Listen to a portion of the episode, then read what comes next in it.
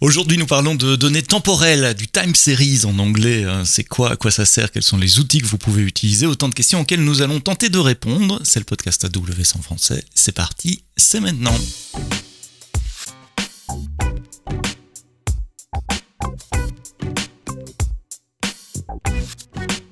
Bonjour, bienvenue dans le podcast AWS en français, toutes les semaines, vendredi matin, un rendez-vous qui est habituel pour nombreux d'entre vous euh, depuis euh, près de 4 ans maintenant. Vous êtes nombreux à nous télécharger dans les applications de podcast. Merci de vous être abonnés.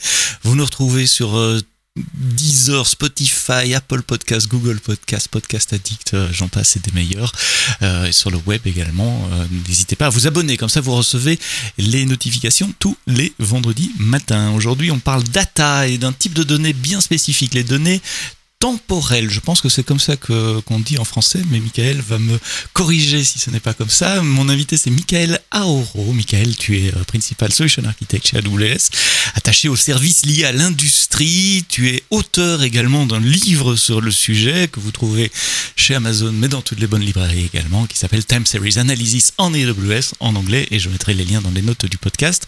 Donc tu étais l'expert désigné pour moi pour parler de Time Series. Euh, peut-être qu'avant de parler de Time c'est quoi les services euh, AWS liés à l'industrie?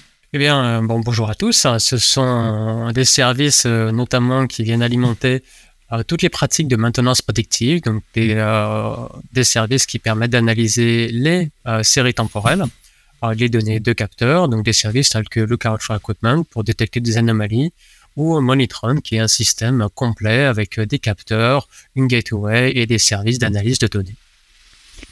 Je me souviens, j'avais écrit le blog post de lancement de Monitron il y, a, quelques années déjà. Je mettrai le lien dans la note du podcast aussi, même si c'est un blog en anglais. Alors, des données time series, c'est quoi? Question bateau pour commencer. Euh, pas si bateau que ça. Euh, D'un point de vue mathématique, euh, une série chronologique est une séquence discrète de points de données qui sont ordonnés par ordre chronologique. Alors, il y a trois termes importants dans cette définition séquence, mhm. discrète et chronologique. Alors, séquence, euh, c'est une séquence de points de données. Chaque point de données peut prendre une valeur unique. Ça peut être un binaire, un entier, une valeur réelle. Ça, c'est la partie facile. Discret. Là, c'est peut-être moins évident.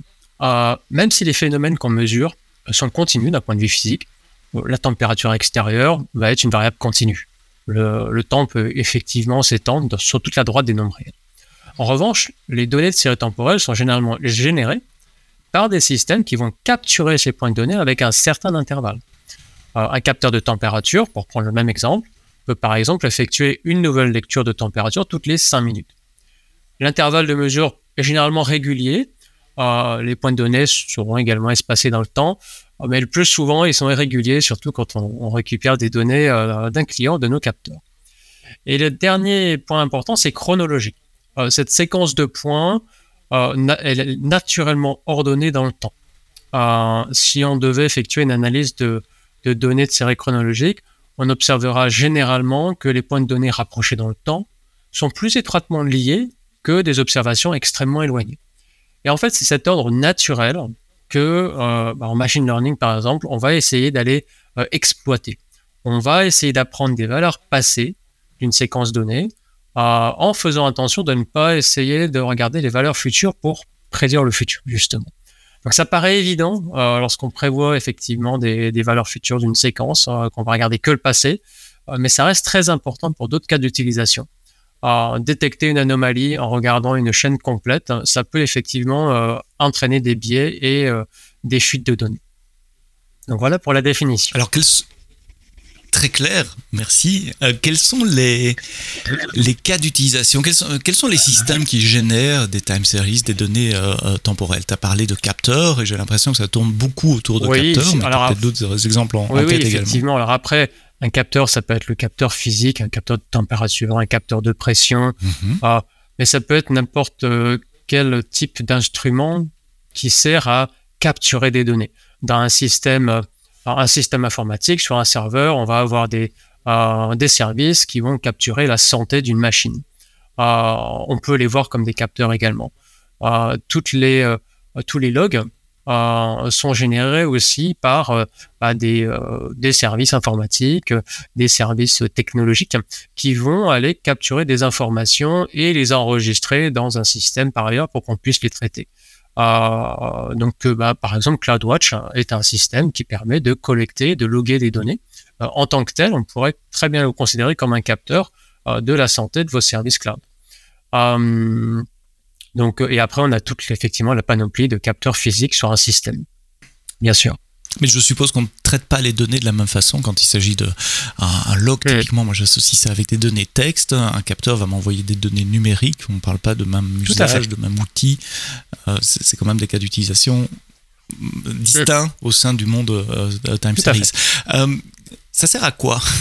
Euh, Tu as parlé d'anomalies, tu as parlé de tendances, donc de, prévision mhm. également. Ce sont les trois grandes catégories dans lesquelles on peut utiliser du Alors, time series. effectivement, les, les séries temporelles, on, va les utiliser pour euh, les premiers cas qui viennent à l'esprit sont effectivement euh, les prédictions, les prévisions, euh, détecter ou on va dire fournir des, tendances.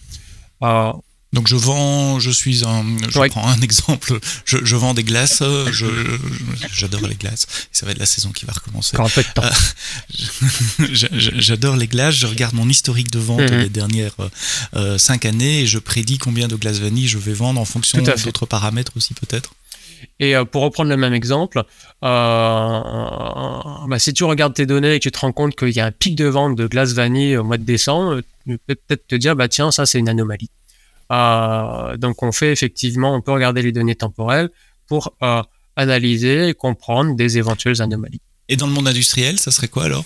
Dans le monde industriel, on va faire la même chose. On va avoir effectivement des besoins de détection d'anomalies, mais surtout de prédiction. Donc, euh, est-ce que le système est capable de me dire quand est-ce qu'une défaillance va arriver? Afin que je puisse planifier d'avoir les bonnes pièces détachées au cas où cette panne se manifeste effectivement, euh, de prévoir et de planifier la maintenance plutôt que d'être en mode réactif. Donc d'aller vers effectivement la maintenance prédictive. Ça sert également à prédire des, anomalies effectivement dans, le produit lui-même. On est en train de fabriquer euh, une pièce d'avion, euh, des glaces. J'ai eu la chance de visiter l'usine Magnum il y a quelques années.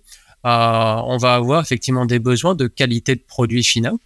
et donc, ça va être important de prédire, on va dire, les, les causes ou de prédire quand est-ce que je vais avoir un produit qui risque d'être de mauvaise qualité euh, et sur lesquels j'aurai des plaintes clients. Donc, euh, c'est deux, c'est deux use cases séparés aussi. L'un, c'est de la détection d'anomalies pour détecter des pannes avant qu'elles n'arrivent. L'autre, c'est pour en, contrôle qualité, plutôt anticiper les problèmes qualité euh, de, production. Et donc, ça veut dire que si je prends l'exemple d'un moteur qui tourne dans une usine quelconque, en, en, mesurant sa température, sa vitesse, ses vibrations, on peut, on peut prévoir quand il va tomber en panne. On peut essayer en tout cas. Euh, donc mhm. c'est tout le travail la, et la difficulté, c'est que les capteurs mesurent une réalité qui est forcément incomplète. Euh, mhm. un, moteur, on va mesurer effectivement, on peut mesurer sa vitesse, on peut mesurer la température, on peut mesurer la vibration à différents points, mais euh, ça reste qu'une simulation, qu'une approximation de la réalité de l'ensemble des paramètres qui peuvent régir sa, sa vie.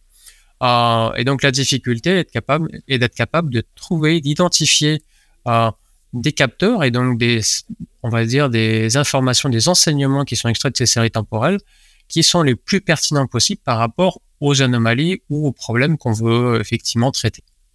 On, parlera des outils dans un moment, mais il y a ma curiosité qui m'amène une question immédiate là, c'est euh, est-ce que ça passe par de, l'apprentissage machine avec de la labellisation? Est-ce qu'il y a des humains qui doivent dire tiens ça c'est une time series d'un moteur qui est tombé en panne? Et c'est comme ça qu'on apprend au système à reconnaître les événements passés parce qu'il y a un humain qui a, qui a labellisé les, données. Ou est-ce que le système apprend tout seul vraiment euh, Ça marche comment? Euh, on peut le faire avec un humain qui labellise. Par contre, ça demande une, euh, une certaine expertise. Il faut être capable de euh, mhm. tracer des séries temporelles et de se dire, tiens, ça, là, je vois que c'est tel type d'anomalie qui va mener à telle panne. Donc, ça demande une expertise qui est importante et ça demande beaucoup de temps. Euh, Aujourd'hui, on essaie de travailler de plus en plus avec des, des apprentissages qui sont non supervisés, c'est-à-dire qu'ils ne vont pas demander à l'humain euh, de l'information, en tout cas pour commencer. En revanche, on va intégrer des boucles de feedback. C'est-à-dire qu'on va dire au système, écoute, on te dit rien, dis-nous ce que tu trouves, et nous, en réponse, on te dira si c'est euh, correct ou pas. Donc, on, a effectivement quelque chose qui est peut-être semi-supervisé, euh, mais qui initialement est complètement non supervisé.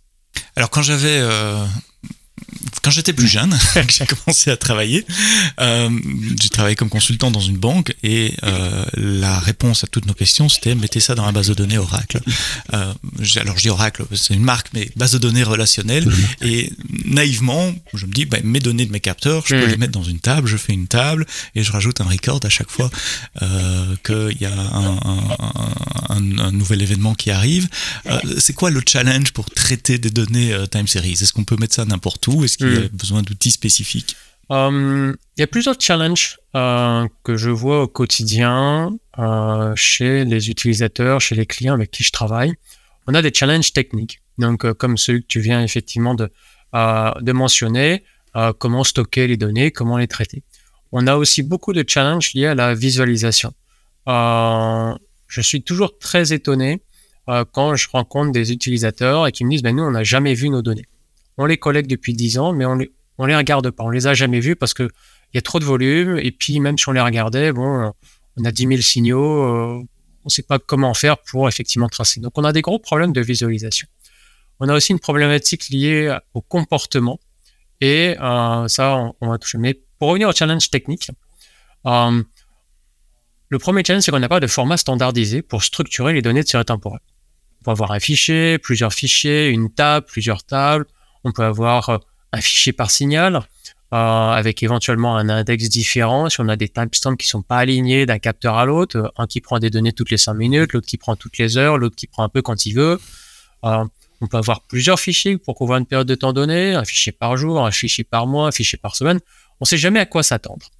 donc, en termes de stockage, on, va retrouver beaucoup de, bah, fichiers CSV, des formats natifs Excel, euh, quand je tombe dans des organisations plus euh, structurées, on va tomber sur des fichiers parquet, euh, des fichiers HDF5, euh, donc des formats, on va dire, plus compacts, plus efficaces, et tout un tas de bases de données relationnelles ou pas.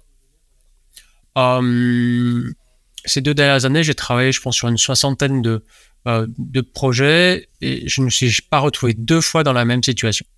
donc ça peut être assez frustrant, mais du coup, ça peut paraître plus difficile de capitaliser sur ce type de projet que sur un projet de computer vision. Euh, mais c'est d'autant plus mhm. important. Et sur le stockage, euh, il y a pas mal de choses en fait qui sont qui sont faites aujourd'hui avec des bases de données, on va dire spécialisées, des bases de données orientées série temporelle. Euh, on peut penser à InfluxDB, on peut penser à Amazon TimeStream, qui ont effectivement des, on va dire des, des spécialités. C'est-à-dire que leur capacité, c'est non seulement de stocker effectivement, euh, on va dire, des données de série temporelle, mais surtout d'être optimisé pour ingérer parfois des millions de points de données par seconde. Euh, si on veut optimiser sa base effectivement relationnelle, sa base relationnelle pour ingérer euh, à cette vitesse-là, on va avoir un travail significatif euh, à faire. Avec ce type de base, on va dire une fonctionnalité, on va dire la première fonctionnalité qui est intéressante, c'est les agrégations automatiques et périodiques. Alors, c'est-à-dire, prenons un cas où tu as deux applications qui ont des besoins différents. Alors, si tu prends une machine, prenons le moteur de tout à l'heure, on mesure des vibrations. Dans une de tes applications, tu vas t'intéresser au niveau de vibration euh, dans une certaine direction et tu veux en mesurer le maximum sur des tranches de 10 secondes. Ce qui t'intéresse, c'est de dire s'il y a un pic euh, violent qui arrive, je vais être immédiatement notifié pour arrêter la machine. Et puis avec une autre application, tu vas calculer une valeur une valeur moyenne, on appelle ça une valeur RMS, un root mean square, euh, mais c'est globalement c'est une valeur moyenne euh, que je vais prendre sur toutes les 5 minutes pour effectivement aller extraire des tendances, extraire des choses plus intenses. Et avec des bases relationnelles, je dis bah voilà, j'ai deux requêtes différentes, je vais peut-être stocker ça à, une forte granulométrie toutes les 10 secondes, et puis je vais faire une autre table pour la stocker, effectivement, faire la, la moyenne sur 5 minutes, et puis je vais maintenir ces deux tables en permanence en, à jour et puis dans, les requêtes, en fonction de mon cas d'usage, je vais aller taper sur le bonne table. Jusqu'au jour où j'ai une troisième requête qui me donne, bah, tiens, on a besoin de faire des analyses sur plusieurs années mhm. et puis euh, bah, sur euh, peut-être toutes les deux heures ou tous les jours. Bah, rebolote. J'ai fait une troisième table, etc. Et chaque fois dupliquer, les données, etc.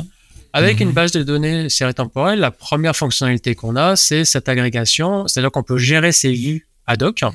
Donc c'est la base qui va se charger de créer ces vues, de les maintenir de manière, euh, on va dire à jour, de manière complètement transparente pour le développeur.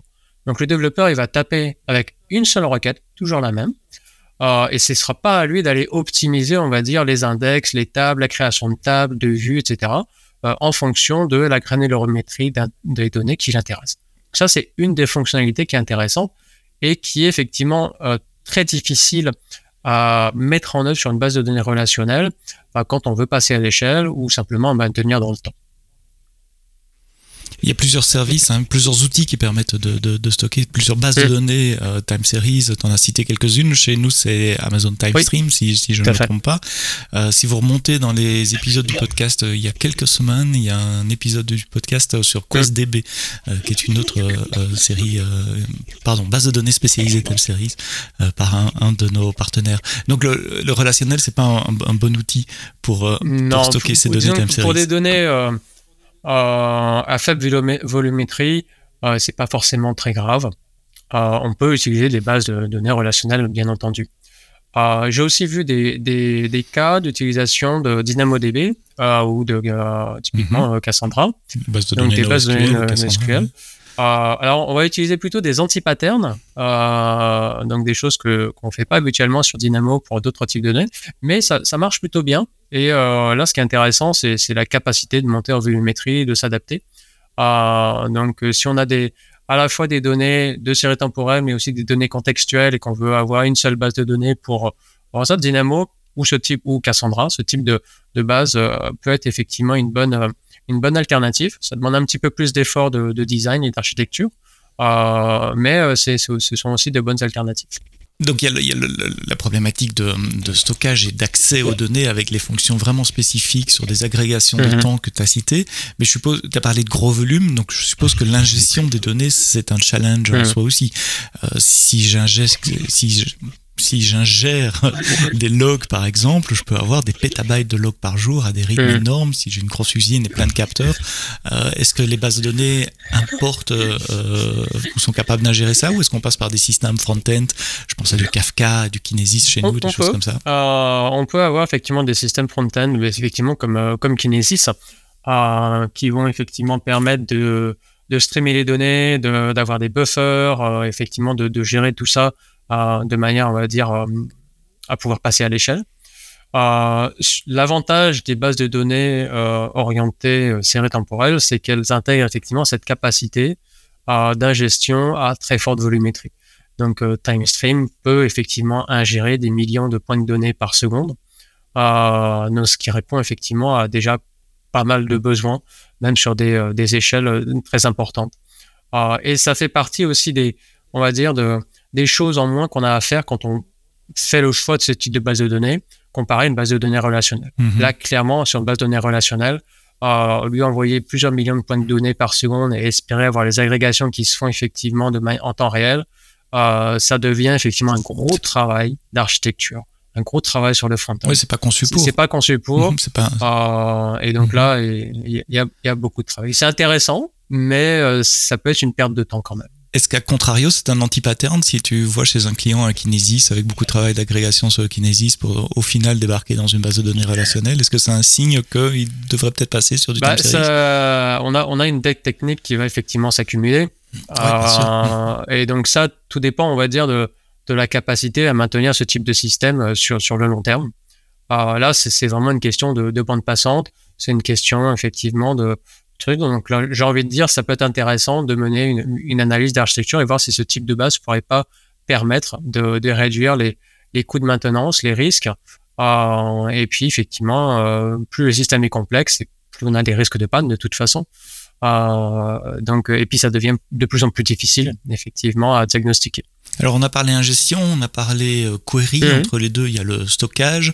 Euh, ce sont des données qui périssent rapidement, non? Ce sont des données, souvent on est intéressé par avoir des, des agrégations, comme mmh. tu as dit, sur des périodes de temps relativement récentes, mais les données d'il y a un an, deux ans, trois ans, même il y a quelques mois, est-ce qu'elles sont tout aussi intéressantes? Donc il y a une forte dualité tout entre les données euh, sur lesquelles on travaille et ouais. les données froides. Euh, Il y a une très forte dualité et encore une fois, c'est une des fonctions des bases de données de séries temporelles, c'est qu'elles vont avoir effectivement ces deux compartiments, chaud et froid, parfois un peu plus, mais pour simplifier, chaud et froid, euh, où effectivement les queries sur le compartiment chaud vont être extrêmement rapides avec les données effectivement qui sont à la plus forte granulométrie. Et euh, des paramètres pour avoir des compartiments de données froides qu'on va effectivement mettre de côté, qu'on va agréger et qu'on va stocker sur des systèmes qui vont être un peu moins réactifs. parce qu'on en a besoin peut-être pour faire des analyses de données historiques, mais plus pour des données de temps réel, de visualisation, on va dire, à très forte réactivité. Euh, et l'avantage de ce type de base, c'est que, encore une fois, ce type de fonctionnalité, euh, ce passage d'une donnée froide, puis tiède, puis, euh, puis chaude et vice-versa, va être effectivement opéré par la base de données elle-même. C'est vous qui allez mettre vos critères en disant, ben, moi, mes données, si je prends mes données d'usine, je veux pouvoir avoir des dashboards qui sont effectivement, qui sortent en temps réel dans mes usines pour les données de la semaine dernière, du mois dernier. Par contre, le reste, bon, bah, c'est seulement à la demande. Ça arrive effectivement bah, une fois par mois quand, quand le chef demande, pose une question.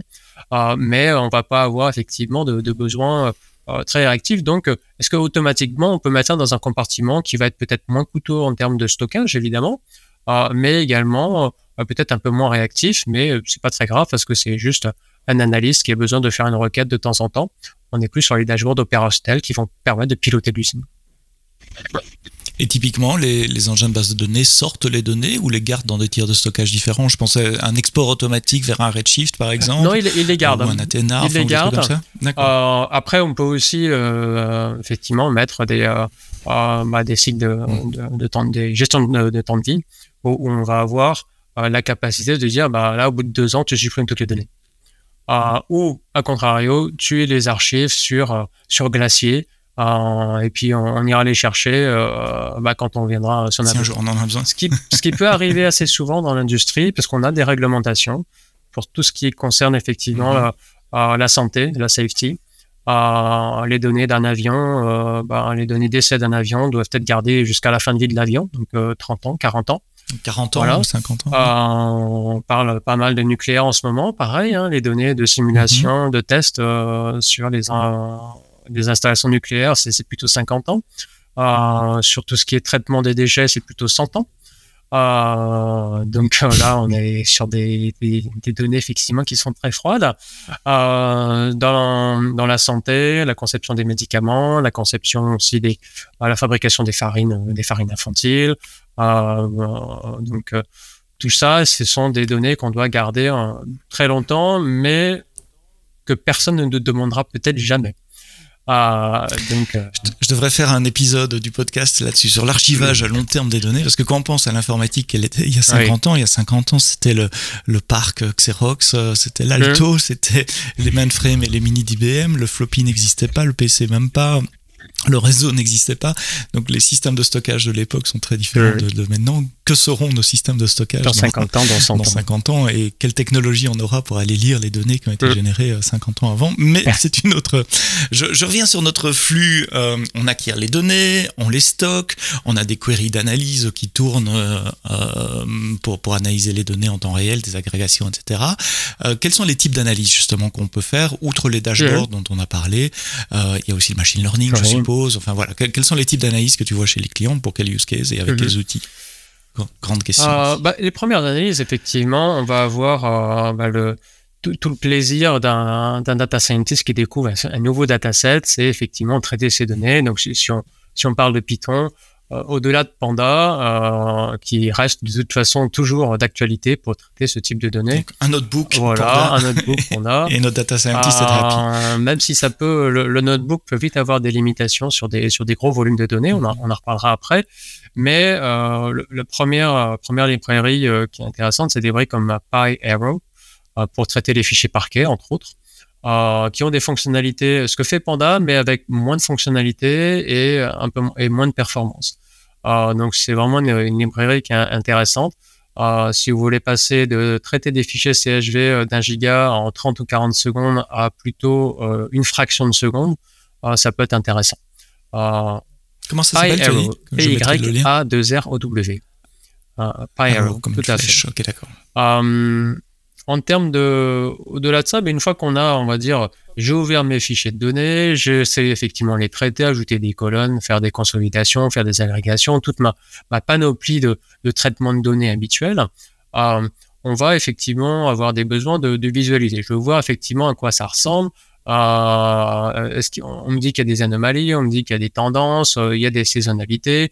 comment ben, J'ai besoin de le voir. Quand on fait de, de computer vision, on aime bien ouvrir quelques images et puis regarder un petit peu tout ça, voir un petit peu à quoi ça ressemble. C'est pareil pour des, les time series. sur un notebook, on va retrouver des visualisations classiques avec Matplotlib, ça c'est ça, va revenir. Mhm. Par contre, dès qu'on veut quelque chose d'interactif, de dynamique, pouvoir zoomer, euh, aller à droite, à gauche, euh, des outils comme Plotly euh, sont vraiment très intéressants. Ça permet d'être très réactif et d'aller au bon endroit. Pour, on va dire, pour aller au-delà, il faut aussi beaucoup s'intéresser à comment est-ce qu'on fait, on va dire, pour visualiser facilement des jeux de données massifs. Et ça, c'est pas simplement une, question de librairie, c'est une question de, de, pratique de visualisation. Comment est-ce que je fais pour, euh, euh, on va dire, tracer des signaux individuels, normaliser mes signaux pour les superposer, en avoir peut-être plusieurs dizaines à la fois sur un même écran, utiliser des strip charts pour visualiser des tendances sur plusieurs signaux à la fois euh, sur un seul écran. Ah, donc, faut vraiment quand vous construisez effectivement vos projets de, time series, c'est rechercher des visualisations qui vous parlent et stocker-les comme des bibliothèques de composants. Au même titre que les, routines de traitement, d'ingestion de données, de préparation, de déduplication de, euh, points de données, euh, d'agrégation, etc. Euh, vos bibliothèques de visualisation vont vous permettre d'avoir toujours la même pratique. J'ai une nouvelle, effectivement, un nouveau dataset de time series. comment est-ce que je fais pour visualiser tout de suite ce qui m'intéresse? Euh, et c'est là que les capacités du cloud deviennent aussi importantes. Si vous avez déjà essayé de tracer euh, une centaine de, séries temporelles d'une année à une minute de taux d'échantillonnage sur un notebook, euh, vous mettez vite à genoux et euh, donc soit vous faites ça sur votre laptop, soit vous avez la possibilité d'aller bah, sur le cloud et dire bah tiens là je sais que j'ai besoin de faire de l'analyse de, visuelle sur un gros volume de données.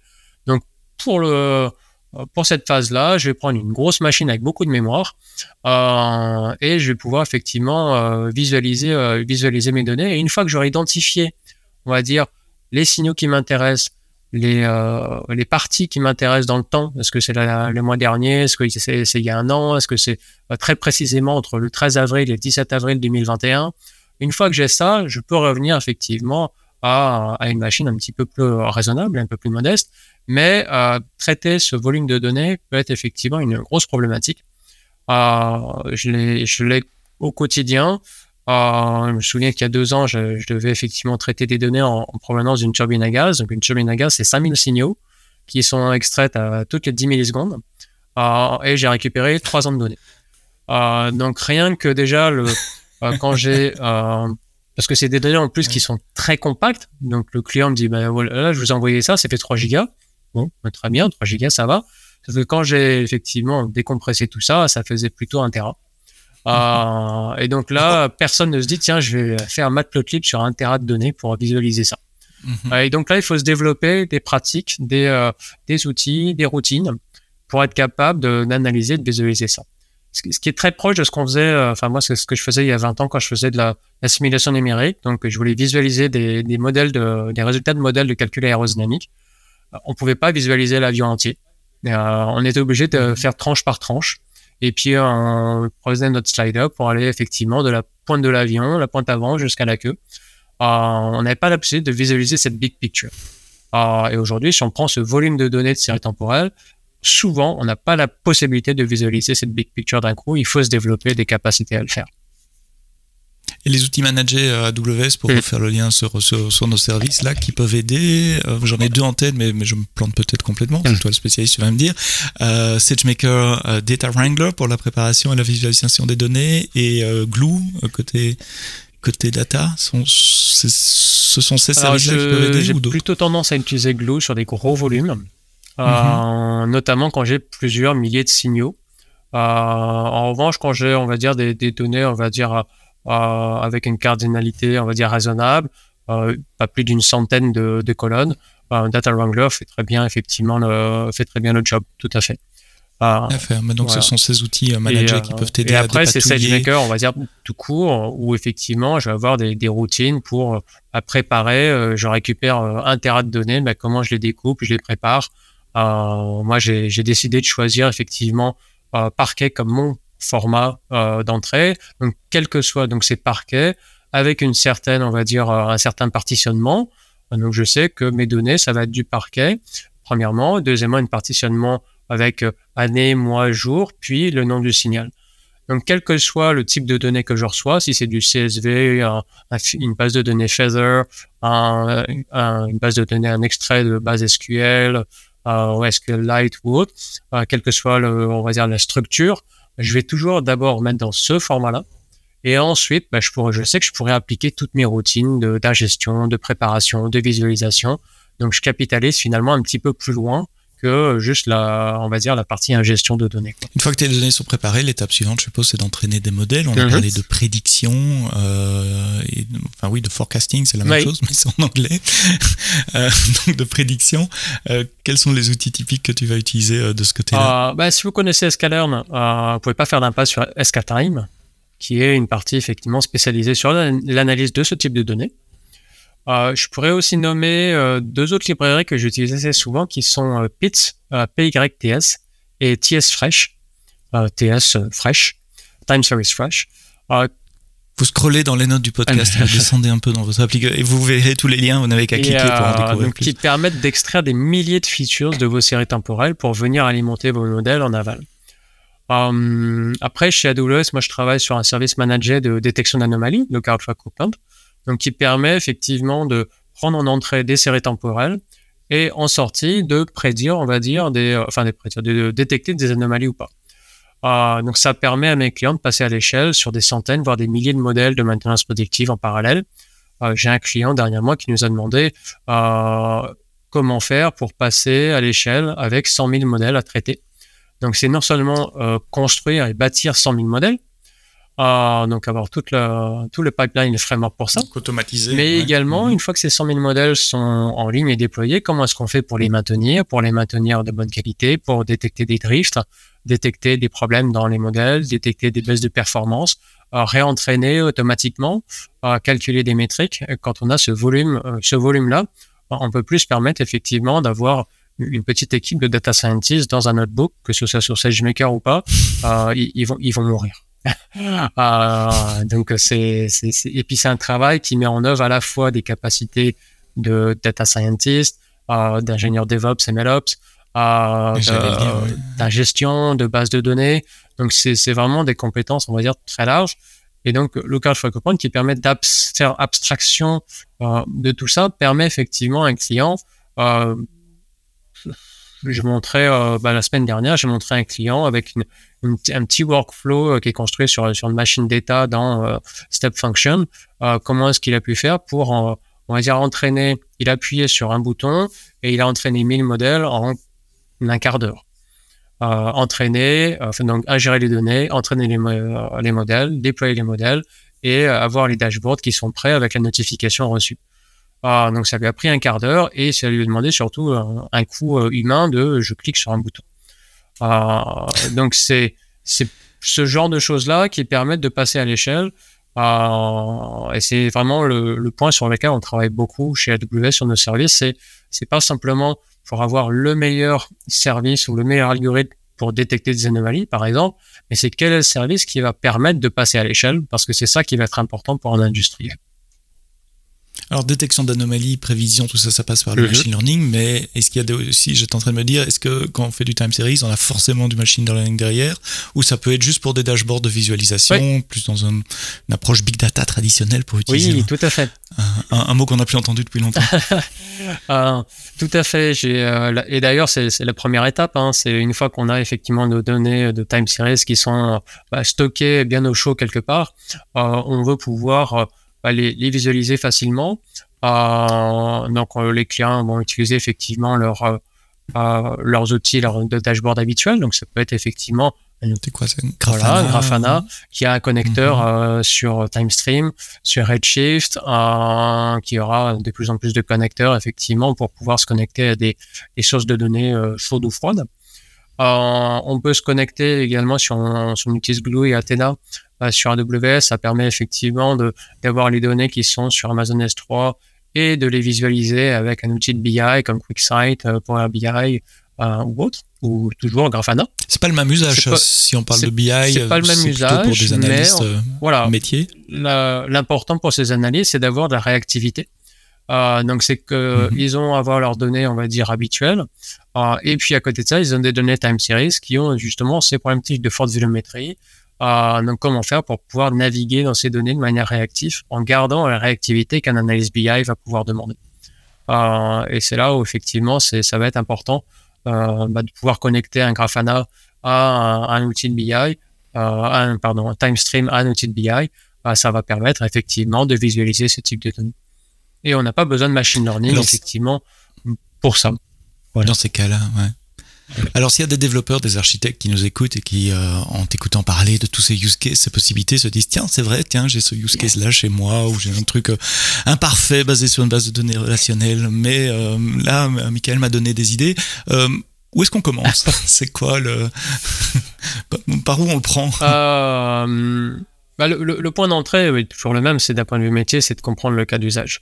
Mhm. Alors ça peut paraître bête, mais quand on quand on a effectivement ces, séries temporelles, on dit voilà j'ai besoin de les stocker, j'ai besoin de faire ceci, j'ai besoin de mettre cela. moi j'en parle beaucoup parce que je fais beaucoup de détection d'anomalies. ça a l'air simple comme ça, mais quand on pose la question mais pour vous c'est quoi une anomalie, on n'a jamais la même réponse. ça peut être un point, un outlier, un point qui est très élevé. Ça peut être une tendance qui est anormale ça peut être effectivement une valeur qui est anormale quand on la regarde par rapport à d'autres. Ça peut être euh, bah, dans un processus de fabrication, de dire, bah, tiens, là, quand je fabrique mes bonbons, je sais que ma température doit monter de 0 à 100 degrés en 10 secondes. Euh, bah, si ça prend 5 secondes ou 50 secondes, bah, euh, mon produit sera pas de bonne qualité. donc, comprendre le, cas d'usage, de toute façon, driver et piloter l'ensemble de la chaîne, que ce soit sur l'ingestion, que ce soit sur le stockage, que ce soit effectivement sur la visualisation, le traitement, et ce qu'on va, ce qu'on fait en termes de machine learning derrière. Euh, donc ça, ça change pas. Le premier point d'entrée, ça va être effectivement le cas d'usage. Une fois qu'on a ce cas d'usage, on peut effectivement regarder est-ce que j'ai bien les données déjà collectées pour ça? Donc ça, c'est pas toujours évident parce qu'on collecte souvent beaucoup de données. Euh, parfois sans savoir, euh, mais on ne euh, matche pas forcément avec ce qu'on veut en faire. Et on a tendance à se dire, mais de toute façon, si j'ai les données, je peux tout en faire. Donc, quel que soit le cas d'usage, il suffit d'aller triturer les données, j'aurai ma réponse. Ce qui n'est pas toujours le cas. si on reprend mhm. l'exemple de ton moteur, et voilà, je veux savoir quand est-ce qu'il a des, il risque de tomber en panne. Et si tu mesures que la vitesse, bah, il y, a, très peu de mhm. chances qu'en général, tu vas te rendre compte que euh, bah, c'est bon, j'ai détecté la panne parce que la vitesse est nulle. il est en panne parce que la vitesse. mais, mais c'est trop tard. Euh, et donc, ce qui, est, ce qui est très difficile, c'est qu'on mesure souvent, on a beaucoup de mesures sur les conséquences et ce qui nous intéresse. En revanche, ce qui est plus difficile à savoir, c'est qu'est-ce que je dois mesurer pour détecter des signaux faibles qui vont mener à une panne sur le signal que moi je mesure. On prend l'exemple du moteur euh, si je mesure la vibration, je vais pouvoir détecter des signaux faibles qui, à un moment donné, vont mener effectivement à une panne que je vais constater avec cette vitesse qui est nulle. Euh, mais si je mesure que la vitesse, ben, j'ai que les conséquences. Euh, j'ai pas les éventuels signaux faibles qui vont venir alimenter mon cas. Et ça, c'est c'est une partie d'analyse qui est liée effectivement au cas d'usage, euh, qui est liée aussi à bah, discuter avec un expert du métier. Euh, comment faire pour dire, voilà. être être data scientist, ça suffit pas. Là, il faut parler avec les gens qui sont spécialistes de moteur, peut-être ceux qui l'ont conçu dans cet exemple. Ceux qui l'opèrent, ceux, euh, voilà. Et, ça, c'est c'est une partie très importante qui reste de toute façon importante pour le data scientist ou le développeur, c'est d'être capable de faire ce pont entre un utilisateur métier et euh, bah, celui qui sait comment ça fonctionne. Euh, et donc capable de compresser ces, informations dans une application, dans un modèle, dans un dashboard qui va venir servir effectivement euh, l'utilisateur métier. Donc d'un côté le cas d'usage, de l'autre effectivement l'expert qui va pouvoir effectivement dire qu'est-ce qu'il serait intéressant de mesurer, sachant que l'expert lui-même bah, ne peut pas tout savoir. Donc le machine learning peut aider à venir compléter et augmenter cet expert avec des insights qu'il ne connaissait pas, qu'il n'avait jamais remarqué. et de l'autre côté, l'utilisateur final, ce qu'il va en faire, comment est-ce qu'il prend ses décisions. et en fonction de ça, on va dire, bah, lui, pour prendre cette décision plus rapidement, il a besoin de cette information. Et cette information, on peut la construire avec, bah, par exemple, un modèle de forecasting pour faire des prévisions, des prévisions de vente de glace. Et on va lui mettre ça avec un graphe, avec une petite notification pour dire, bah, attention, là, tu risques d'avoir un pic le mois prochain alors que c'est pas ce que tu as d'habitude. Donc vraiment l'aider à prendre ses décisions et lui donner les éléments euh, bah, d'explication pour dire bah, pourquoi est-ce qu'on pense que c'est une information euh, que tu devrais prendre plus ou moins au sérieux prendre de meilleures décisions plus rapidement. C'était le thème de la keynote des Summit en 2022. On répétait ce message. L'analyse des données vous aide à prendre de meilleures décisions euh, plus rapidement. Tu baignes dans le, time series depuis euh, plusieurs années. Tu travailles avec les équipes euh, industrielles d'AWS qui, qui, qui, font des services autour de l'analyse d'anomalies. Tu l'as dit. Quelles sont les tendances que tu observes pour, pour le futur? Vers quoi va cette partie de, de notre industrie? Euh, bah déjà, je suis très content de voir que cette partie de l'industrie exploite de plus en plus euh, l'intelligence artificielle. C'était pas le cas euh, il y a ou très peu le cas il y a une dizaine d'années. Euh, et quand je dis que c'était très peu le cas, c'était même pas envisagé. Euh, et non, mais de toute façon, nous, nos, nos, nos, nos on va dire nos cas d'usage ne permettent pas de, de prendre en compte des probabilités données par des modèles, on a besoin de fiabilité, on a besoin de, robustesse, on a besoin de, d'équations mathématiques, euh, de, d'abac, d'ingénieurs pour nous dire quoi faire et euh, qu'on puisse prendre les bonnes décisions et qu'on puisse expliquer ce qui s'est passé quand, quand ça casse. Euh, aujourd'hui, c'est moins le cas. On a de plus en plus de... Je pense que l'IA est devenue plus sérieuse, plus robuste et capable de traiter ce genre de choses. Après, ce que, ce que je vois, c'est que le, les séries temporelles restent tout de même le parent pauvre de la recherche. Euh, par exemple, aujourd'hui, on, ne sait toujours pas faire de transfer learning euh, sur, euh, sur des séries temporelles. Alors que c'est une évidence aujourd'hui. On parle beaucoup de fine-tuning, de chat GPT, de fine-tuning, de grands modèles, de, stable mm-hmm. diffusion, etc. Vous prenez effectivement ces modèles et vous allez les fine-tuner sur vos propres données. Euh, on l'a pas sur les données euh, temporelles. On peut pas dire, bah tiens, prends tel modèle et tu vas le fine-tuner sur tes, données de vente et tu vas voir, ça va être magique. Ça, on l'a pas. Ça veut dire qu'un vendeur comme AWS peut pas venir avec des modèles pré-entraînés qui suffirait de, de, de, de, fine-tuner, comme tu dis, de, paramétrer pour les besoins spécifiques d'un client. Tous les clients doivent repartir de zéro. et ça, c'est, enfin, pour moi, il n'y a pas de raison que ce soit le cas. Euh, c'est, euh, mais c'est un, manque, on va dire, de, pas, forcément d'intérêt, mais je pense qu'il y a un besoin qui n'est pas forcément mesuré euh, sur, euh, la, sur les séries temporelles. Euh, je me souviens encore d'un exemple d'un collègue qui me disait, bah, tu sais, les séries temporelles, c'est pas un gros volume de données. sur Twitter, on a 10 teraoctets de données par, an, c'était à l'époque, peut-être plus maintenant. c'était 6-7 ans, donc voilà, et 10 teraoctets de données, c'est énorme. moins. Peut-être moins maintenant. Euh, euh, dis, mais tu sais, euh, mhm. si tu prends un moteur d'avion, est-ce que tu sais combien de données il génère par, euh, par vol? Et c'est 2 Tera. Donc un moteur, un vol, c'est 2 Tera. Et en général, il y a beaucoup d'avions qui en ont quand même deux. Euh, mhm. Donc chaque vol génère entre 2 et 4 Tera de, de données. juste, pour, les moteurs. Je parle même pas de tous les autres systèmes de l'avion qui mhm. permettent de, de voler. Euh, et ces volumes sont colossaux. Et euh, je ne serais pas étonné que finalement le, gros, euh, la proportion de données de série temporelle soit extrêmement sous-estimée dans le monde. Euh, mais il y a un intérêt qui est beaucoup moins, on va dire, évident pour le grand public. Euh, on a des applications tardives. Hein, je me souviens du papier Attention is all you need, donc, qui a effectivement créé les transformers, qui sont à la base de, bah, tous les modèles euh, modernes aujourd'hui. Le papier date de 2017 la première application des Transformers aux séries temporelles date de 2020, un seul papier, et une vingtaine de papiers en 2022. Une vingtaine, c'est rien. Si vous cherchez Transformers sur euh, Archive, euh, c'est plusieurs milliers de papiers qui sortent, euh, mhm. plusieurs dizaines par jour. Là, on en a 21 sur trois ans.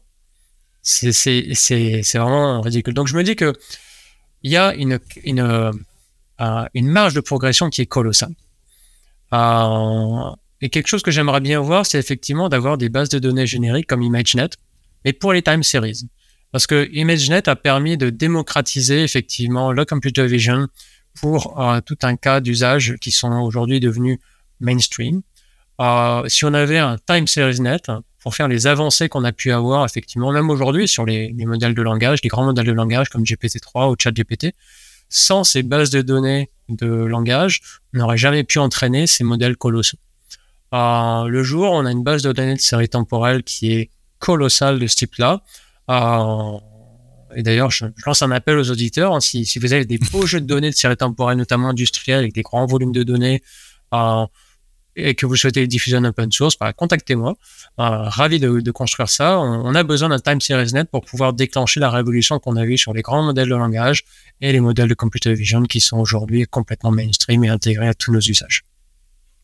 Quelles sont les causes selon toi? Est-ce que c'est culturel, philosophique, euh, comme, comme tu l'as dit au début? Est-ce que c'est un, un, problème technique? Moi, je pense qu'il y a de tout. Il y a un problème culturel, un problème d'accès à ces données. Euh... On garde ces données pour soi, on les partage Non, c'est, c'est-à-dire que on a euh, des systèmes, euh, si on parle de l'industrie, on a des systèmes qui collectent ces données parfois de plus, plusieurs dizaines d'années, des, des historiens, mm-hmm. des SCADA.